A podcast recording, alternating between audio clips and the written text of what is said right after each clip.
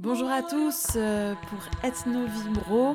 Aujourd'hui, c'est le deuxième volet sur la notion de sauvage, avec une méga interview, une légende de géant, une célébration sauvage, un nouvel épisode de notre série sur les narfek et une méditation, bien sûr, de Rosa Mercedes. Allez, c'est parti. Ethno Vibro, l'effet social total. Radio Escapade.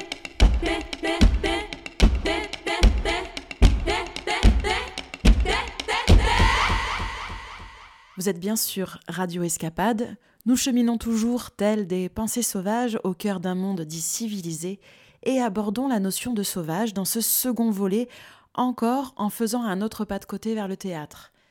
Après le récit du sauvage par Jérôme Galician, l'archiviste désinvolte, nous partons à la rencontre de Perrine Alranc, femme de théâtre, d'ethnologie et d'éducation populaire, qui nous invite à un ensauvagement culturel et politique,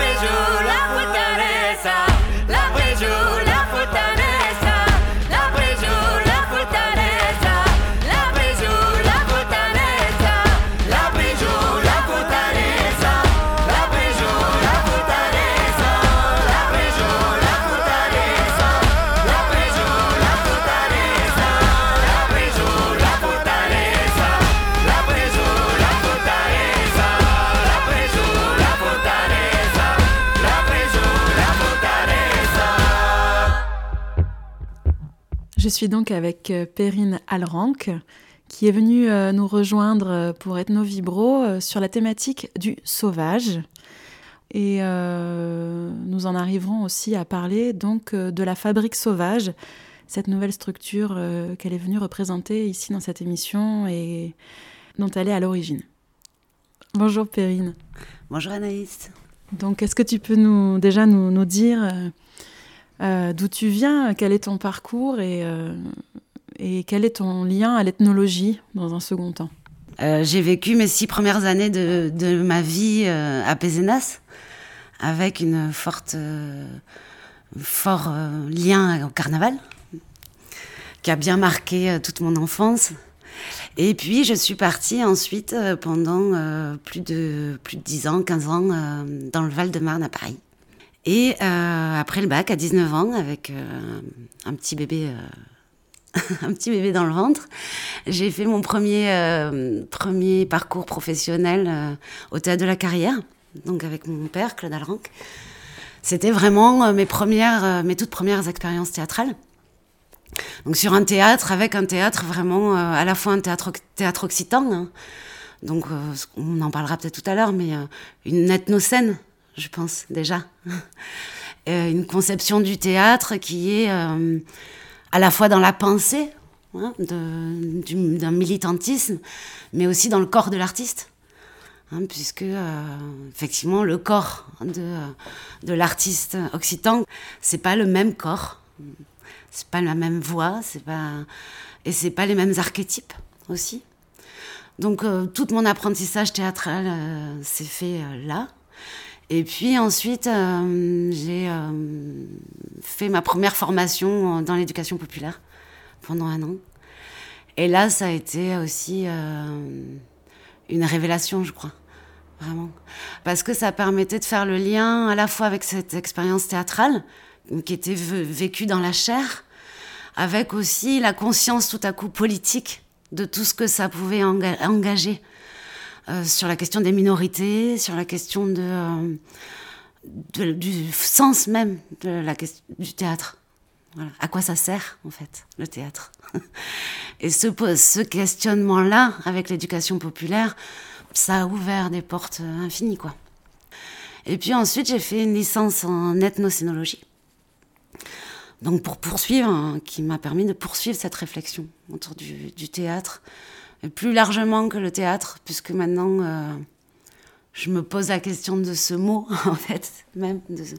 Quelle est vraiment la place du théâtre aujourd'hui? C'est quoi ce théâtre, en fait? Quel est le théâtre dont on parle?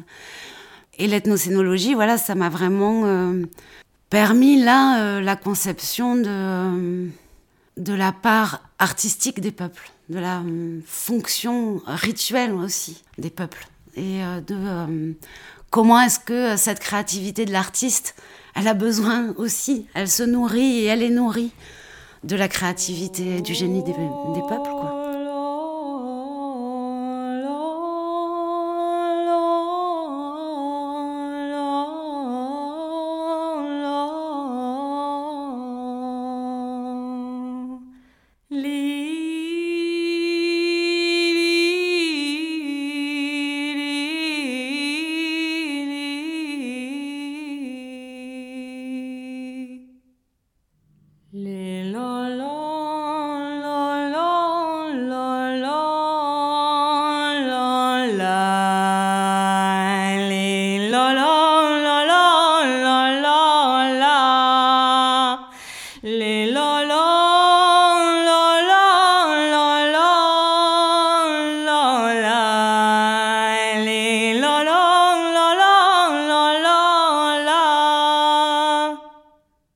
Ce parcours-là été entrecoupé à un moment donné par la création du Théâtre des Origines en 2004.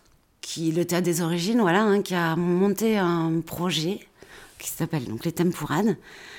Projet qui a euh, créé un laboratoire d'expérimentation, on va dire, à Pézenas pendant dix ans pour la recréation de rituels saisonniers. Donc on a travaillé autour de trois rituels saisonniers. La Saint-Blaise d'abord, l'ouverture des fêtes de carnaval, qui n'avait pas eu lieu à Pézenas depuis un siècle à peu près. La fête de la Saint-Jean et à Martrou, la Festo del. Donc ça, ça a été une expérience euh, fondamentale, je dirais, de, mon parcours, quoi, hein, qui l'est toujours. À la fois parce que euh, elle a permis de travailler euh, trois axes, je dirais vraiment, euh, la fonction théâtrale, la fonction rituelle et la fonction politique. Et comment ces axes-là se, se, parlent, quels liens ça tisse. Et puis, euh, euh, ce laboratoire a pris fin voilà, en 2014 pour des questions politiques. Parce que je pense que, euh, en tous les cas, c'était vraiment ma vision. C'était de me dire, la question, elle n'était pas de faire uniquement la fête. C'était la fonction politique et émancipatrice de la fête qui était le sujet principal de ce, de ce travail.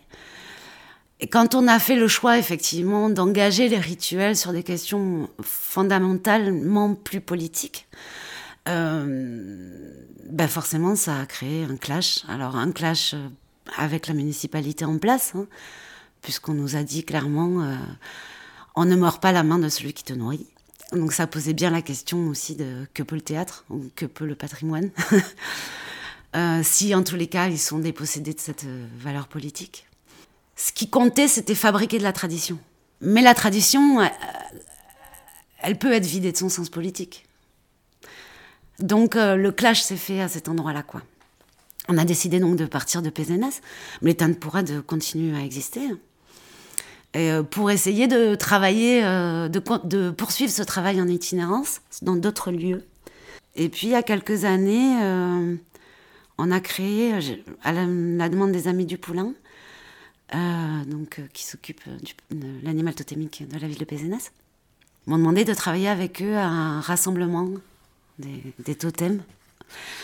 Et puis, on s'est dit que euh, travailler un rassemblement, c'était un événement festif, c'était nécessaire d'y accoler euh, quelque chose de plus euh, fondateur pour la communauté totémique. Donc, on a décidé de créer une fédération qui, pareil, avait à la fois la volonté d'être un, lieu de valorisation du patrimoine, euh, un lieu d'entraide, un lieu d'échange de, réflexion, mais qui pour moi était aussi un outil politique. Dans le sens qui était aussi de se dire, ouais mais non, la question du patrimoine, comment elle est efficace? Et elle est efficace pour euh, quelle communauté? Et donc, comment la communauté se voit politiquement, comment elle est euh, investie, comment elle est ancrée dans ce qu'elle veut faire pour pouvoir se donner une voix politique. C'est une merveilleuse aventure. Hein. et, en même temps, euh, j'en arrive un peu à un constat aujourd'hui que cette prise de politique, elle est, elle est vraiment euh, en souffrance. Parce que je pense qu'il y a une telle dépolitisation et on vit sur un monde euh, tellement en ruine, tellement déraciné, hum, colonisé, que je ne sais pas de quelle manière cette prise du politique par la société elle est possible et comment justement donc que ça soit du côté du patrimoine ou que ça soit du côté de la tradition que ça soit du côté du théâtre je sais pas comment euh, faire avec ça comment ça peut être efficace pour la communauté pour la vie ensemble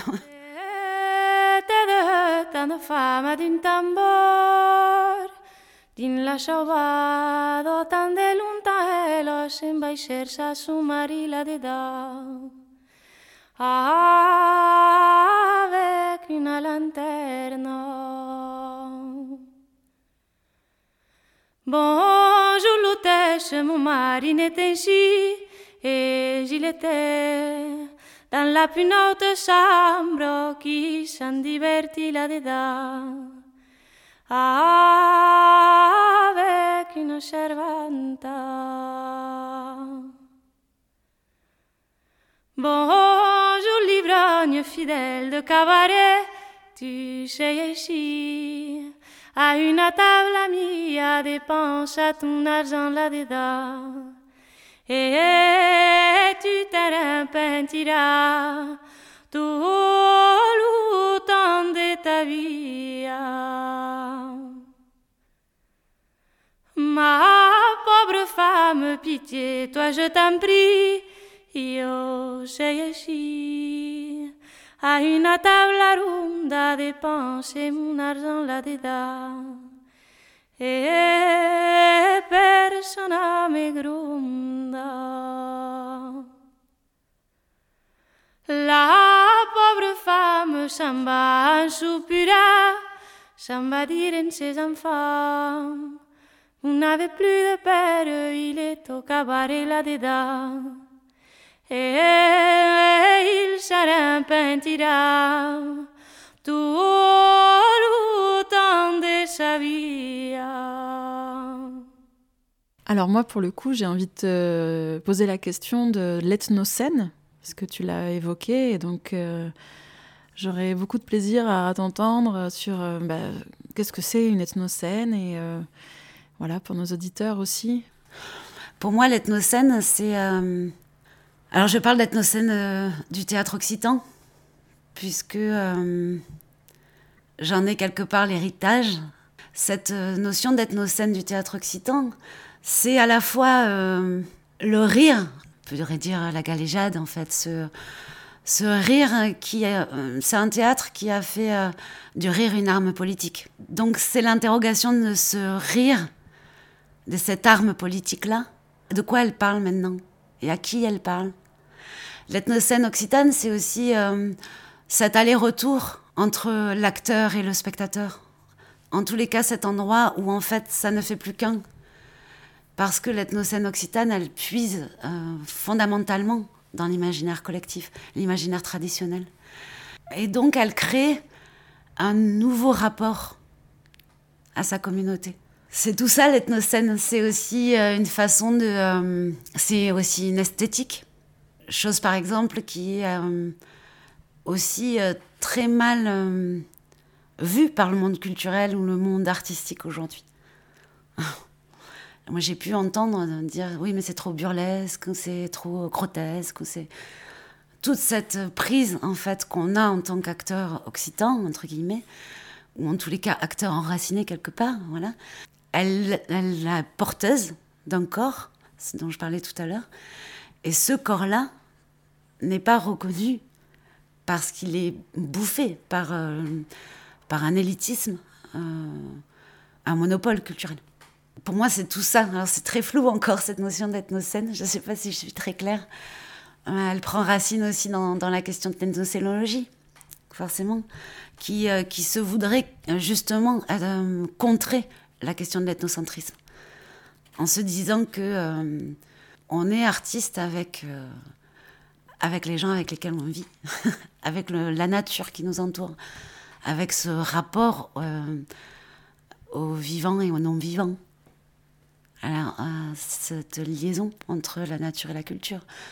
L'ethnocène dont je parle, elle est, elle est en prise avec la question du, carnaval, par exemple. Donc ce rapport tout le temps entre euh, ce qu'on dirait des, non-vivants, mais qui sont des, des vivants, avec les morts, avec, euh, avec la nature, avec ce rapport, cet euh, éclatement aussi qu'on peut vivre, cette, ce chaos. Donc forcément, c'est une ethnocène, oui, parce qu'elle euh, parce qu'elle se dote des attributs euh, et, elle, et elle reconnaît les attributs dont elle est dotée. Julita, Julita.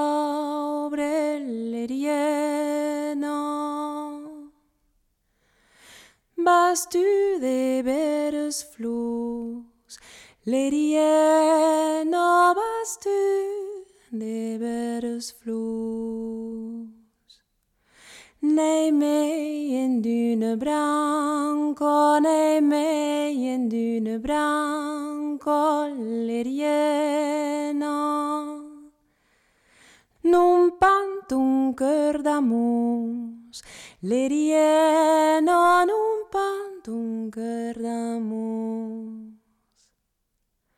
I bindra haie gelado, i bindra haie gelado, leriena.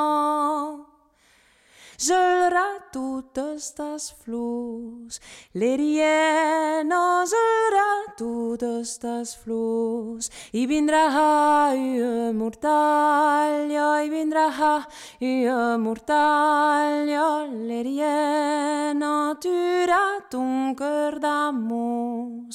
Leriena, tura ton cœur d'amour. I vindrà haie primeto, i vindrà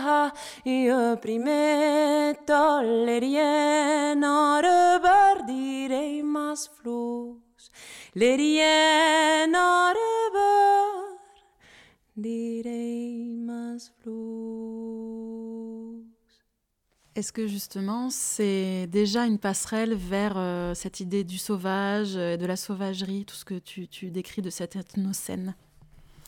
Oui, je pense. Oui, oui. Pour moi, le sauvage, euh, il, euh, il englobe tout ça. C'est à la fois cette figure carnavalesque qui porte en elle euh, le chaos, qui porte en elle notre propre rapport à la vie, à la mort, à la merde, à l'amour, à la baise, à, la vie, quoi. C'est notre élan vital, c'est notre pulsion. L'homme sauvage, il apparaît au moment du printemps, là où la nature, elle éclate. Le sauvage, il est voilà porteur de tout ce, cette euh, myriade de d'univers, quoi, de, euh, de ressentis, d'état d'être. Il est aussi euh, le rapport politique qu'on a au monde. Je crois qu'il faut euh, réapprendre à vivre en sauvage, réensauvager notre, euh, notre moi, mais aussi notre rapport au monde, notre rapport aux autres, notre rapport à, à la société. Le sauvage, il est aussi euh, celui qui dit que euh, l'homme, il n'est pas qu'un être social. Il est aussi un être qui a un lien avec le mystère. Il cultive son lien au mystère. Il fait partie d'un grand tout. Il n'est pas le dominant du monde. Il est, euh, il vit avec. Et donc, euh, donc pour moi, voilà, le, sauvage, il est, euh, il- est au cœur de cette ethnocène et, en même temps, il est au cœur aussi de peut-être de l'enjeu. Je me dis aujourd'hui de l'enjeu qu'on a à, reprendre corps, reprendre vie dans la société, quoi, et repolitiser les choses. Mais les repolitiser, non pas euh, uniquement euh, parce qu'on va aller voter, repolitiser notre monde, repolitiser notre corps, notre pensée, euh, notre rapport au monde, c'est c'est aussi savoir que qu'on vit avec ça, on vit aussi avec ce mystère. Et donc ce, ce mouvement-là dont tu parles, il est, il peut s'accompagner, il peut émerger par le théâtre? C'est la question que je me pose, je crois. Euh, en tous les cas, le théâtre que je défends défend le fait que euh, l'acteur euh, est pris par le personnage. Il y a une forme d'incarnation profonde. Donc on ne joue, on ne joue pas à être sauvage. On est le sauvage. Et c'est le sauvage qui vient à toi. Euh, tu, construis ton personnage non pas uniquement en élaborant, c'est aussi parce que ce personnage vient à ta rencontre. Il euh, rentre dans ton corps. Il te possède. Il y a cette, euh, notion de transe théâtrale qui est aussi très proche donc de la culture carnavalesque, de, ce personnage du sauvage, de cette, de cette entrée en transe en carnaval. quoi. Donc le théâtre que je défends euh, serait ce théâtre euh, qui, qui permet par le corps, par la chair, de se dire oui, mais en fait, je peux, euh, je peux retrouver en- de ça en moi. En ça, le théâtre peut impulser des codes ou impulser des, des vies à l'intérieur de soi, quoi. Mais le théâtre euh, est soumis à des dominations euh, terribles. C'est pour ça que, euh, par exemple, dans cette nouvelle structure que, qu'on a créée, je me suis longtemps posé la question s'il fallait mettre le mot théâtre. Et j'ai décidé de ne pas le mettre. Ça ne veut pas dire qu'il n'y en a pas, et que je parle d'un théâtre, je parle d'un théâtre pirate, d'un petit théâtre, d'un théâtre qui lutte contre le monopole culturel, euh, d'un théâtre qui lutte contre la marchandisation du théâtre, du, spectacle, d'un théâtre qui, euh, accepterait de se dire que, euh, que ce qui compte, c'est pas d'aller jouer dans le prochain festival parce que, parce que voilà, non, non, ce qui compte, c'est c'est de jouer petit, quoi, de jouer petit sur son bout de terre, quoi, de réinvestir son bout de terre. Les soumissions euh, du théâtre au monopole culturel aujourd'hui me, euh, me cantonnent en fait, m'enferment. Parce que je, trouve que la vision, euh, je trouve qu'aujourd'hui, le- la domination capitaliste rend les choses vides, les choses de leur sens profondément. Récupère tout germe de, profondément, puissamment toute forme de, de graine qui pousse, quoi, et qui pousserait euh, un ailleurs, quoi. Je crois qu'il faut donc entrer plus en lutte, et entrer plus en lutte euh, de manière plus euh, catégorique, j'ai envie de dire. Il faut être plus, plus incisif.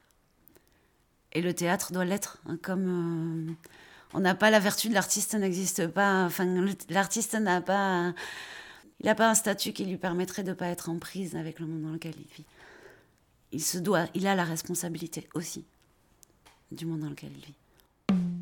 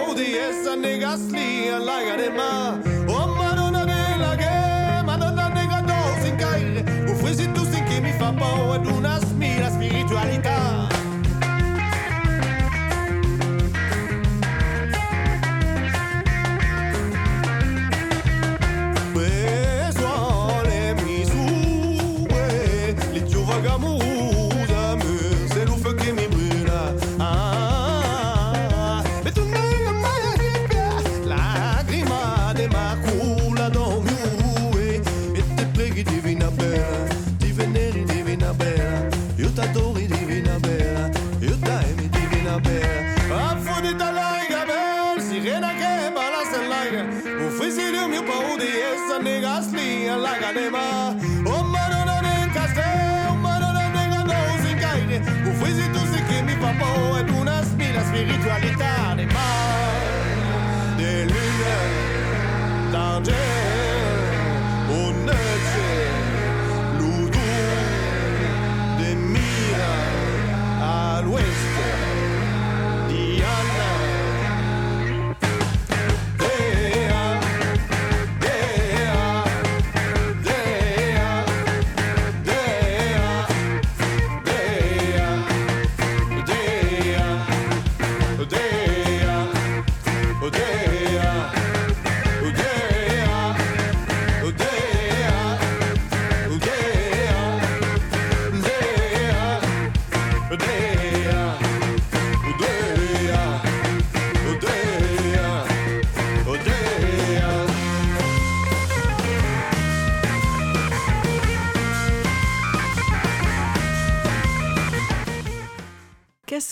c'est cette fabrique, cette fabrique euh, sauvage? Bah, c'est euh, c'est la continuité de tout son dont on parle euh, depuis tout à l'heure. C'est la continuité et la rupture, j'ai envie de dire, s'il y a quelque chose de cet ordre-là. C'est la volonté donc de poursuivre ces, réflexions sur la question du théâtre, sur la question de la culture, sur la question de la tradition, sur de la nature, dans notre rapport à la nature. C'est une volonté donc aussi de trouver des formes euh, plus percutantes, peut-être même plus, plus des formes qui tirent vers l'éducation populaire plutôt que vers euh, l'art, Euh, des formes de dialogue. C'est-à-dire, c'est aussi une volonté de, de remettre l'artiste dans le, dans le grand bain du monde. Et donc, non plus être euh, en représentation, mais d'être euh, embarqué C'est la volonté aussi de euh, poursuivre le travail mené sur la question du rituel, en se détachant un peu de la question de la tradition, je crois. Alors ça ne veut pas dire évacuer la question de la tradition, mais ça veut dire être en mesure de d'assumer le fait qu'on peut créer aujourd'hui des rituels. On peut aujourd'hui euh, euh, euh, être, vivre ou élaborer un, monde animiste hein, ou un monde totémique. On peut croire. On peut créer avec les gens des choses dont on croit et réinvestir cette, ce rapport entre nature et culture. C'est vraiment une volonté d'aller dans cette direction, de manière plus... on y va quoi. en assumant le fait de... On est entré en résistance quoi. On est en lutte. Et on se doit de... Dans cette lutte, euh, on a une place aussi à donner au mystère, à nos croyances. Et on peut les inventer, ces croyances, les réinventer, les réinvestir. Et euh, c'est cette volonté-là, la fabrique sauvage. Et alors, il y a qui dans cette euh, fabrique sauvage Vous êtes combien Et quelles sont déjà vos, vos actions euh, prochaines Et euh, voilà, comment ça, ça prend forme? Ben, la fabrique sauvage, ça se veut être un collectif en fait, hein, qui se noue, se dénoue, qui est en mouvement. On a créé la, fabrique sauvage avec Clément Bourdéry, qui lui aussi a un rapport à la question du rituel, à la question de la fête, qui, euh, qui est très beau avec la création de la fête du pois chiche, avec ce travail qu'il a mené, euh, et qui euh, s'interroge lui aussi sur, sur ces nouveaux, nouveaux, rituels animistes et totémiques, dans l'envie aussi de lui de leur redonner de, la force ou de leur donner de la force politique. Donc cette fabrique, elle, elle naît aussi de, de tas de rencontres, de tas de réflexions, de, euh, d'un chemin, quoi. C'est un lieu, euh, j'ai envie de dire, qui, euh, qui appartient à tous ceux qui ont envie de s'en saisir ou qui ont envie de- d'avancer ensemble, de réfléchir ensemble à ces questions-là. Les nouvelles créations, bah, Clément est chanteur, donc il travaille tout un répertoire de chants avec, avec deux copains à lui. Et on travaille euh, à partir d'un ouvrage qui s'appelle Le Petit Traité d'écologie sauvage, justement sur, euh, à partir du travail qui a été euh, proposé euh, dans, cette BD, de se dire bah, justement euh, comment on recrée les fables d'un monde euh, qu'on voudrait euh, poétique, à la fois euh, plein de poésie et, ancré politiquement. Donc ça, c'est euh, voilà, c'est un, un projet qui est en travail, quoi, qui sera long, je pense, mais qui est la volonté de euh, la fois donner euh, justement euh, d'inventer de nouvelles euh, cosmologies, quoi, et de créer des fables. Ces fables-là, de les créer avec les artisans du coin, les paysans, de les créer ensemble, et de créer des, des formes d'assemblées populaires où justement, sur un terrain, dans un territoire, on se dit, ouais, mais ok, com- comment on le réhabite? Comment on réhabite? Comment on, on- on redonne sens au petit bout de terre qu'on nous a donné, euh, sur lequel on, vit? Et justement, vous êtes, euh, vous êtes où en fait? On peut vous trouver où? Alors, on est basé à Sète, au bord de l'étang de Thau, dans une petite cabane. Et euh, cet espace de euh, Sète, ce bassin de Thau, nous a vraiment euh, nourris aussi sur ce rapport à, ce rapport à la nature. Voilà. Donc, on peut se retrouver à Sète. Merci.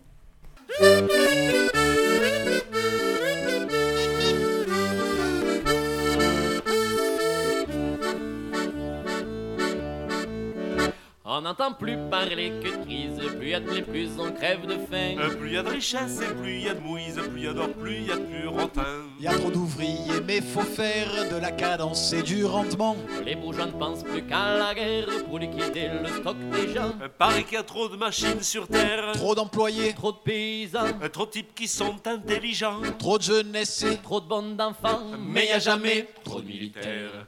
y a trop de tout, y a trop de tout. Vous croyez que c'est chouette? Y a trop de tout, y a trop de tout. Et bien pas du tout. Wouh Y a trop de tout, y a trop de tout. C'est à perdre la tête. Y a trop de tout, trop d'atout, tout partout. Comprenez-moi bien, y a trop de tout, y a trop de tout. C'est pour ça que je n'ai rien. Y a trop de tout.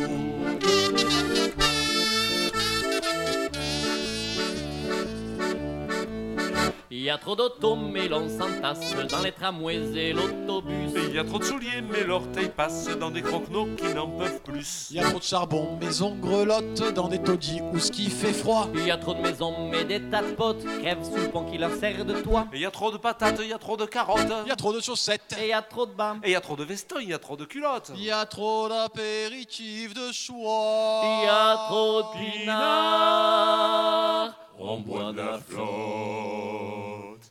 Y a trop tout, y a trop tout, vous croyez que c'est chouette Y a trop tout, y a trop tout, et bien pas du tout Wouh Y a trop tout, y a trop tout, c'est à perdre la tête Y a trop tout, trop d'atout, tout partout Comprenez-moi bien, y a trop tout, y a trop tout C'est pour ça que je n'ai rien, y a trop de tout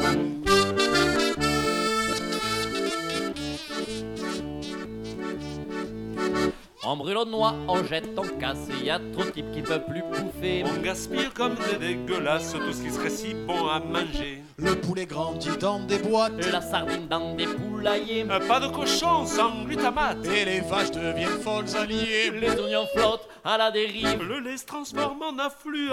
On ne compte plus tous les fruits qui se perdent Et comme il y a trop d'engrais souvent, On ne sait même plus quoi faire de la merde? Quoi faire de la merde? On ne sait même plus quoi faire de la merde? On ne sait même plus quoi faire de la merde? On ne sait même plus quoi faire de la merde.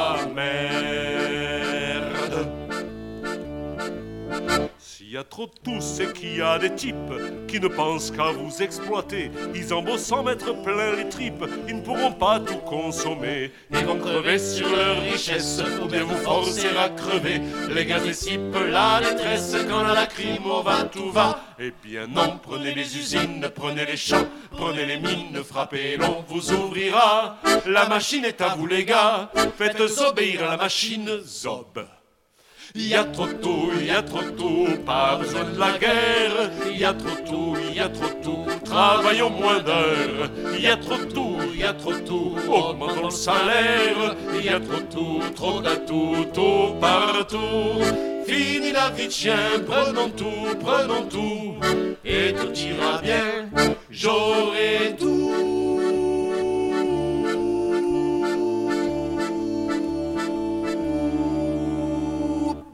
C'était les Peigneurs de girafes, groupe membre de la Fabrique Sauvage, et juste avant, vous avez pu entendre Djebaletti et les chanteuses de Koukagne. Merci encore à Perrine Arlranc.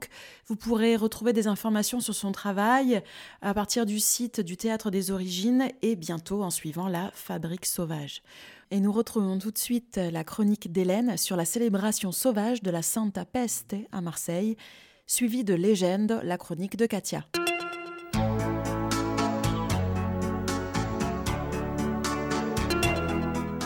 Le 11 novembre de l'an 2019 a eu lieu la messe des pestiférés, jour déclaré du retour de la Sainte Peste à Marseille. Cette messe avait été annoncée avec force affichage et c'est avec ferveur que je m'étais rapidement jointe au mouvement. Nous étions d'ailleurs fort nombreux, rejoints plus tard par la foule avec valises et cartons. On peut dire d'une certaine manière qu'elle était un retour vers le futur et un rappel du passé, comme une prémonition de l'avenir pandémique, 300 ans après la dernière épidémie.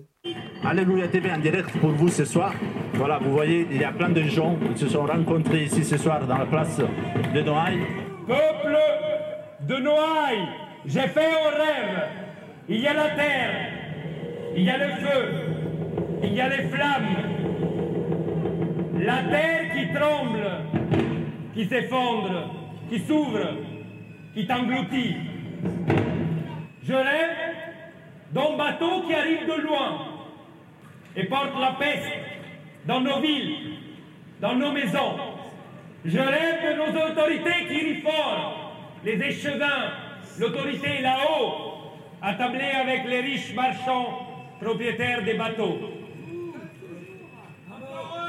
Ces marchands de sommeil, ces marchands de peste. Je rêve de eux là-haut, distraits, qui ne veulent plus de nous, qu'ils ont honte de nous et qu'ils veulent à tout prix que nous aussi, on aille honte de qui on est. Des pestiférés, des gueux, des bons à rien.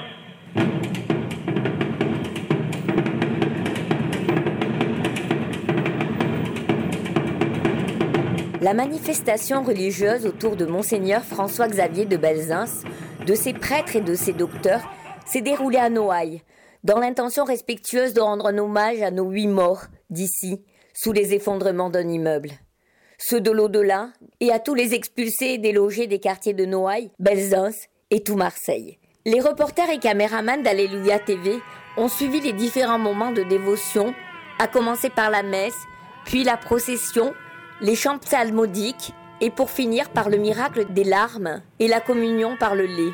Pendant tout le rituel, une émotion non feinte nous a envahis, une solidarité dans la contamination, un désir d'être malade, ensemble.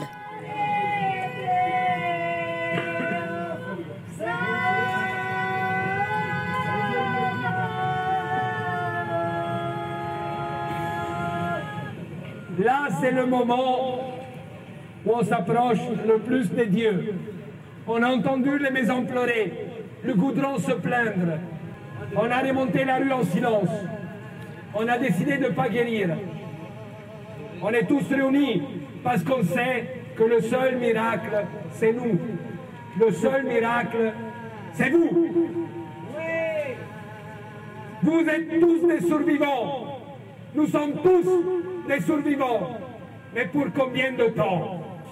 Ce document historique nous est apparu, tel un autre miracle, sur la chaîne Alléluia TV en ce jour du 11 novembre 2020 à 21h. Ce reportage vous est actuellement offert en rediffusion mondiale sur la chaîne YouTube sous son nom La messe des pestiférés, une réalisation de l'équipe du syndrome de Jérusalem.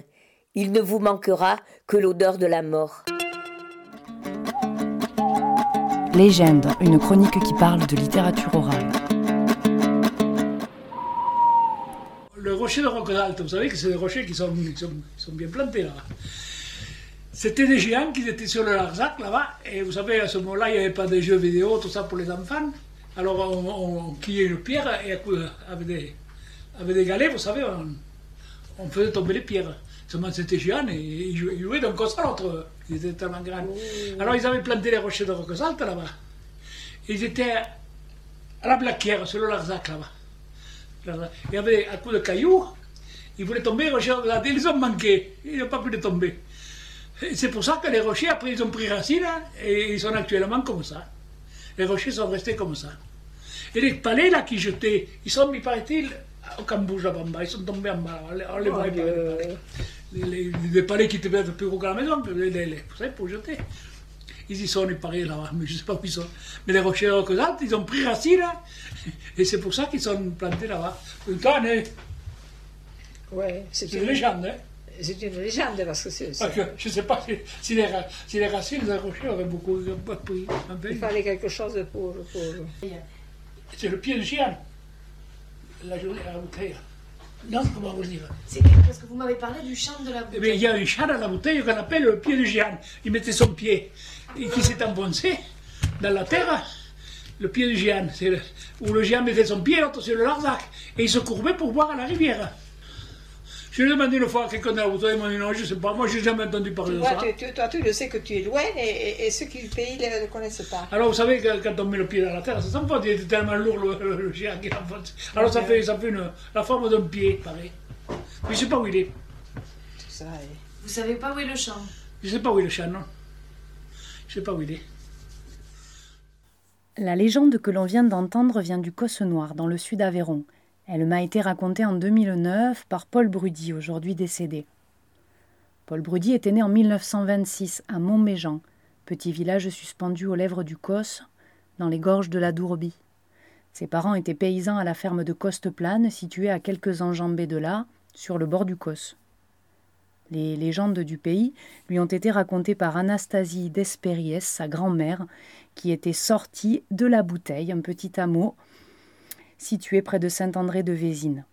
Cette grande femme superbe et intelligente, je cite, avait passé une grande partie de sa vie à Montméjean, où après s'être louée dans les fermes environnantes, elle avait épousé le grand-père de Paul. Devenue veuve, elle était ensuite partie vivre à Costeplane chez les parents de Paul. C'est là qu'elle lui racontait toutes ses histoires, en patois, le soir à la veillée, ou quand elle le faisait suivre en journée pour garder les bêtes. Lorsque je l'ai rencontré, Paul avait déjà été collecté par d'autres, notamment dans le cadre de l'opération Alcantou, menée par l'Institut occitan de l'Aveyron. Pour autant, l'envie de partager des histoires ne l'avait pas quitté. J'ai donc suivi ses pas le long des chemins, plusieurs après-midi durant, cueillant légendes et souvenirs, anecdotes et descriptions au gré des paysages traversés. Alors, que raconte la légende des quilles de Roquesalte? Plusieurs niveaux d'interprétation peuvent être envisagés. Tout d'abord, il y est question de géants. Être historique, dont les ethnologues Jean-Noël Pellen et Daniel Lodo situent l'existence supposée entre la création du monde par les divinités et l'avènement de l'histoire proprement humaine et qui sont associés sur nos cosses comme partout ailleurs à la fondation des paysages. Et oui, ce sont eux qui les ont modelés. Savez-vous par exemple qu'à Roquefort, ils sont à l'origine de l'ébouillie du Combalou, au cœur duquel on affine le célèbre fromage? De nombreuses empreintes ou tombeaux de géants constituent par ailleurs de véritables marqueurs territoriaux, traces indélébiles laissées sur leur passage, auxquelles la mémoire associe souvent les enjambées de rivières. Selon Jean Delmas, ancien directeur des archives départementales de l'Aveyron, ces récits renvoient au temps proto-historique, lorsque les cours d'eau, faisant office de limite de frontières naturelles entre les territoires, constituaient des espaces sacrés dont le respect et l'inviolabilité garantissaient le maintien de l'ordre et la paix entre les hommes, mais aussi avec les dieux. Delmas cite à ce propos l'archéologue Jean-Louis Bruno, qui rappelle le caractère sacré du territoire chez les Gaulois. Voilà ce qu'il dit. Une rivière, une montagne servaient de frontière. Mais ce repérage naturel était renforcé d'un caractère sacré. Chaque rivière, chaque étang était divinisé et l'ensemble du pays était le théâtre d'une mythologie propre à la tribu. Il parle aussi de ces lieux en tant que lieu de rencontre avec les peuples voisins. Selon les mythologues, poursuit Delmas, ces êtres gigantesques auraient remplacé les dieux ou demi-dieux locaux de la protohistoire ou de l'Antiquité gallo-romaine, certaines n'hésitant pas à faire remonter ces divinités à la préhistoire. Les enjambées seraient donc en connexion avec des sites préhistoriques, dolmens ou menhirs, grottes, abris sous roches, et sont à envisager en lien avec des empreintes.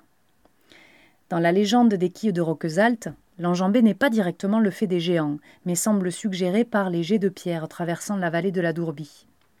La trajectoire des projectiles vient renforcer la profondeur historique du récit. Par-dessus la Dourbie, Roquesalte du Cosse Noir et Pierre Fiche du Larzac se répondent en miroir en tant que pierre dressée le long de la fameuse vieille draille qui, venue de l'Hérault, passait par la roque Sainte-Marguerite pour se diriger, par Saint-André de Vésine et Peyrelot vers le Cosse de Sauveterre et l'Aubrac.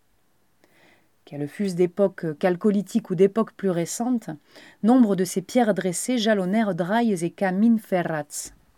La toponymie connaît sous cet angle le nom du village de Pierrefiche ou Peyrofiche de l'ancien occitan. On porte le même sens que peiroficado, la pierre plantée. Peire plantado, la pierre plantée, et peire levado, la pierre dressée, dont de nombreuses occurrences ont été relevées en Aveyron. Sur le Cosse Noir, au hameau de Brunas, deux kilomètres environ à l'ouest de la Bouteille, une quille des géants balise un coin de carte routière médiévale, et comme le constate Delmas, à 8 km de là, près de Vessac, une autre quille balise un chemin ferré de Peyrelot au Vigan. Ailleurs, près de Brunas, Un gros rocher plat traîne là en témoignage d'un tir raté, d'un jeu interrompu. Cette trace encore visible fait écho au palais de nos joueurs de quilles, qui, faute d'avoir touché leur cible, ont fini leur course au fond de la vallée, à la combe, pour la version française de l'histoire, ou à la blaco, dans la version occitane. Par ailleurs encore, le géant est mort. On l'a enterré sous un dolmen, un fameux tombeau tout en haut du puège de Cabrier, point culminant du cerf de Cabrier, entre Marlavagne et les Mourgues. On l'a appelé la tombe du géant, la tombe des gigantes. Pour conclure, on pourrait dire que ces légendes de géants, qu'elles soient l'expression d'un rapport synchronique à l'espace, d'une représentation de l'histoire et de ses strates telles qu'elles sont perçues, ou d'une limite topographique, symbolique, sociale, eh bien les légendes de géants, mais l'on pourrait en dire autant des fadarelles ou de tout être euh, fantastique, renferment un potentiel pédagogique inestimable. En effet, elles permettent non seulement d'ouvrir les portes de l'imaginaire, mais aussi d'interroger les pratiques, les représentations sociales et la dimension symbolique des sociétés qui les ont produites et transmises. Je voudrais ici terminer ma chronique en informant nos chers auditeurs que la légende des quilles de Roquezalt a fait l'objet d'une publication dans l'ouvrage Légendes Écosses, édité par La Tortugue en 2013. On peut d'ailleurs y trouver la version occitane du récit raconté par Paul Brudy. Et que l'analyse proposée ici a été coécrite avec mon collègue linguiste Jacques Astor, et qu'elle a fait l'objet d'une publication dans la revue Patrimony en avril 2016.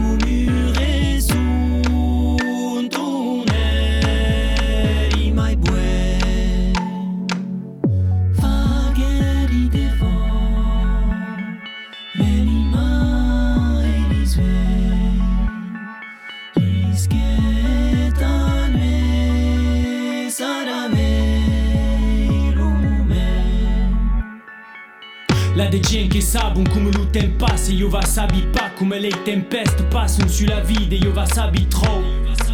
Sai pas où est de dire tem fagues pas La de gen senza betan come d'argent senza buse sian ensen Est che la de senza incare che sian da che li gen sensiau Faut che men vaghissio Pertona come un magicien. Cansi e set signe de you so prascusio E liga come sian l'aura più de tempeste ventun sen Reste ben come sies Faut qu'à siam fisans comme notre ifem per très sans ans nous belle douce fille loin la vie de simple des camps et rien l'enfant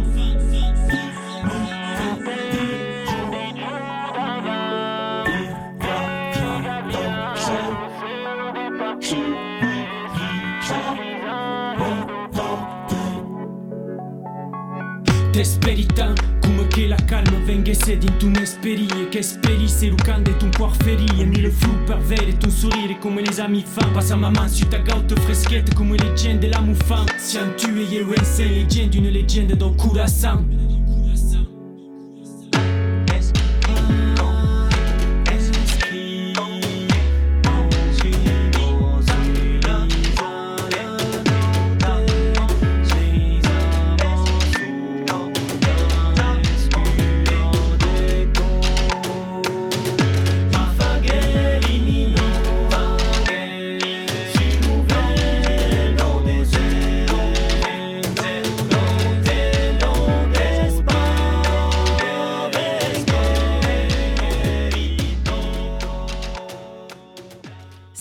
Rodine, les Alodaotin, et tout de suite sans tarder, nous retrouvons notre monographie sur la Narfeki, le troisième épisode sur le travail, suivi de la méditation de notre chère Rosa. Les formes élémentaires de la vie narfek, une ethnologie dérangée, par Jean Caz. L'activité travail pour être en place. Durant la journée, les Narfek occupent une grande partie de leur temps à pratiquer des activités. Celles-ci sont variables et consistent par exemple à répondre au téléphone, à mettre en paquet cartonné des médicaments, à faire le réassortiment du rayon boucherie, à conduire un autobus, à défiler en rang, à construire des maisons ou plus rarement à écrire des livres.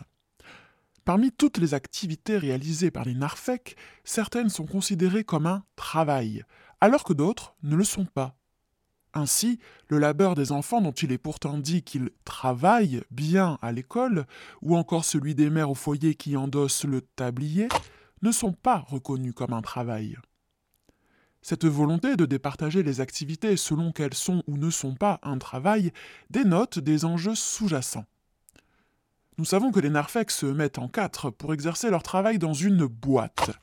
Ce travail leur assure une place et, selon qu'elle est bonne ou pas, le fait d'être en place. À ce titre, le travail permet de vivre.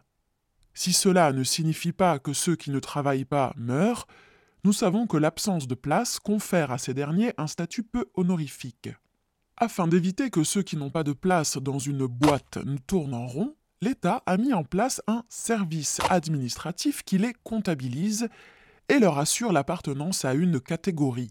En effet, l'une des tâches confiées aux employés de ce service consiste à ranger ceux qui n'ont pas de place, c'est-à-dire qu'ils s'efforcent, à travers la pression digitale répétée sur des touches, de rentrer les demandeurs dans des cases apparaissant sur un écran appelé le système informatique.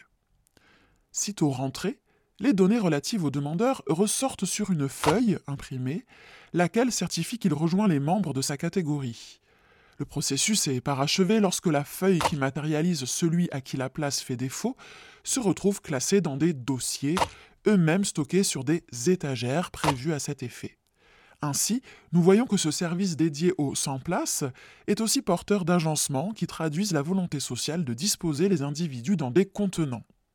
Si le travail permet de vivre, c'est qu'il assure à ceux qui le pratiquent, du moins en théorie, un ensemble de choses qui participent à leur insertion sociale.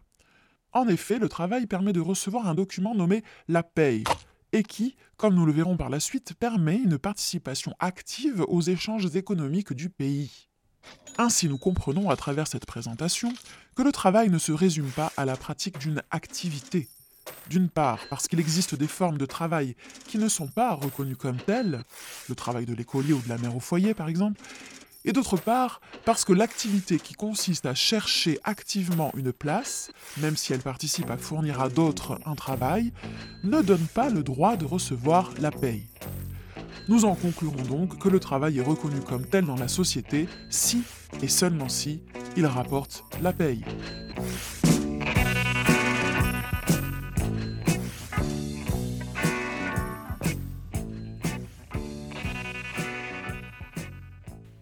Bonjour à tous, c'est Rosa, c'est moi, l'aristocrate qui écume le territoire à la rencontre du peuple. Aujourd'hui, j'ai préparé une méditation intitulée Comment s'enrichir grâce au confinement ou Comment générer le plus d'argent possible pendant la crise sanitaire. C'est excitant, non? Parce que finalement, c'est à la portée de tout le monde. Le confinement est une aubaine pour vous, les pauvres. C'est l'occasion de réfléchir à comment recréer de la richesse. Arrêtez de vous morfondre et préparez votre mental. Vous êtes prêts Fermez les yeux.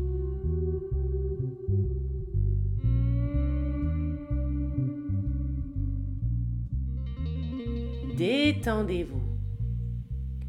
Faites le vide et ressentez que la richesse est déjà en vous-même. Répétez ces mantras mentalement.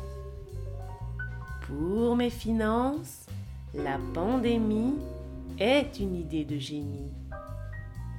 Je perds mon activité, à moi la liberté de créer. Convainquez-vous de l'aspect positif de la situation. La banqueroute séville.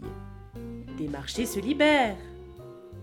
Si les gens meurent, des places sont à prendre. Les faibles capitulent. C'est la porte ouverte au plus fort. Visualisez derrière vos paupières un écran d'ordinateur. Vous cliquez et rentrez dans votre compte de la dernière plateforme de trading en vogue. N'ayez pas peur, c'est un monde qui s'ouvre à vous. Visualisez des lignes d'algorithmes qui vous ouvrent les portes de la merveille du gain. Les derniers retournements de tendance vous sont favorables. Vous avez le vent en poupe. Ne laissez pas passer l'opportunité. Pour le moment, votre souffle sent la bière. Mais faites-vous confiance. D'ici peu, elle sentira sûrement le champagne. Respirez. Plus vous êtes détendu et plus votre rapport à l'argent devient facile. Imaginez un billet de banque qui tourbillonne dans l'air. Il tourbillonne, il tourbillonne, il vole au vent jusqu'à percuter le dos d'une vache qui est en train de déféquer. Heureusement, in extremis, vous le rattrapez et le remettez dans votre sac à main. Vous voyez, le changement opère déjà par le pouvoir de l'intention. C'est magnifique. Rappelez-vous de cette expression. J'ai de l'or entre les doigts. Massez-vous la main. D'abord le pouce, P comme patrimoine. Puis l'index, I comme investissement. L'annulaire, A comme Ah, enfin mon premier million. Suivi du majeur, M comme Hum, de l'argent. Et enfin, l'auriculaire, A comme livret A. votre corps ne pèse plus, mais votre porte-monnaie, oui. Vous n'en avez plus plein le dos, mais plein les bourses. Respirez. Vous êtes de plus en plus détendu. Votre esprit s'ouvre, il annule toutes vos dettes. Recevez plus pour donner plus. L'argent est un cadeau, tout comme vous êtes un cadeau pour les autres. Imaginez l'argent qui circule. Il entre, il sort, il entre, il sort. Oh oui que c'est beau. L'argent crée de l'énergie, du mouvement. Oh oui, c'est orgasmique. Laissez-vous aller pensez au trésor au fond de vous-même en cultivant votre diadème personnel.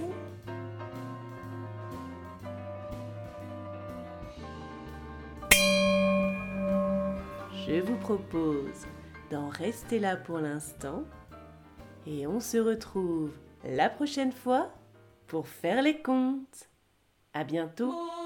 Merci à tous, euh, c'est la fin de cette émission. Nous nous retrouvons dans 15 jours avec un nouveau thème et de nouvelles lectures. Merci, vous êtes toujours sur Radio Escapade. Bonne journée.